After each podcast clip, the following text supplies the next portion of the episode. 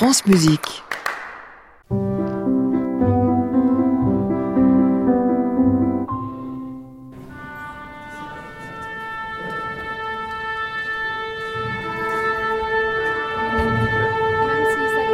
Reportage, faites passer aujourd'hui un grand orchestre symphonique qui réunit des musiciens amateurs de tous les âges, de tous les niveaux et de tous les horizons, les horizons. C'est ici, à la Maison de la Radio. Le projet s'appelle Viva l'Orchestra. Viva l'Orchestra qui en est déjà à sa cinquième édition. Cette année, les équipes de Radio France ont reçu 400 candidatures pour une centaine de musiciens heureux élus. Sur quels critères le sont-ils? La motivation, l'envie en tant que musicien amateur de s'impliquer pendant près de six mois dans un projet d'orchestre. Je m'appelle Roxane et j'ai 11 ans et je suis corps numéro 4. Je m'appelle Patrick Aubert, j'ai 44 ans. Je suis chauffeur poids lourd, je suis percussionniste. Je, suis toute contente.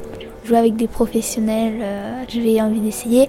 Et aussi euh, jouer dans l'auditorium parce que j'avais déjà vu des concerts euh, dans Radio France. L'envie le plaisir de participer à un orchestre symphonique, le plaisir du lieu. En tant qu'auditeur de, de, radio, de Radio France, ça apporte un plus de venir ici. Le travail de ces grands amateurs est encadré par 30 musiciens professionnels de l'Orchestre national de France et toutes les répétitions ont lieu ici, à la Maison de la Radio, à quelques pas seulement de notre studio. Oui, quelques étages en dessous. Mais comment est-ce qu'on arrive à faire jouer ensemble des musiciens de niveau et quand même d'âge aussi différents, Nathalie? Alors les partitions sont adaptées. Si le musicien est débutant, il aura moins de notes à jouer, des rythmes plus faciles. Et si à l'inverse, on est face à un musicien chevronné, on peut lui confier la partition originale de l'œuvre, du tango de Stravinsky ou de l'Arlésienne de Bizet, par exemple. Et puis il y a évidemment les musiciens professionnels qui ont fait travailler chaque groupe d'instruments en petits effectifs et qui jouent eux aussi dans l'orchestre. Parmi eux, il y a Marc-Olivier Denat, il est violoniste à l'Orchestre national de France.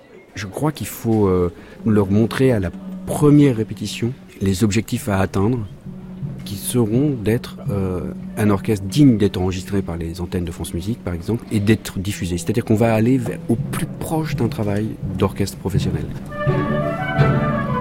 Et pour Marc-Olivier Denat, la différence entre un musicien professionnel et un musicien amateur peut être infime, du moment que tous les deux partagent une même envie de faire de la musique.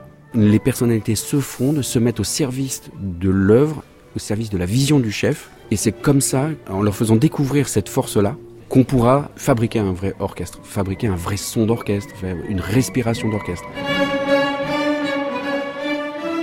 Et pour voir et entendre les 130 musiciens de Viva l'Orchestra sous la direction de Jasko Sinovent, c'est demain, dimanche, à 16h, à la Maison de la Radio. Si on ne peut pas demain, il me semble qu'il y a une autre date pour la fête de la musique. Oui, rendez-vous aussi le vendredi 21 juin à 20h, toujours à l'auditorium de Radio France. Nathalie Moller, la rubrique, la chronique Faites passer, reportage à la semaine prochaine, Nathalie. À réécouter sur francemusique.fr.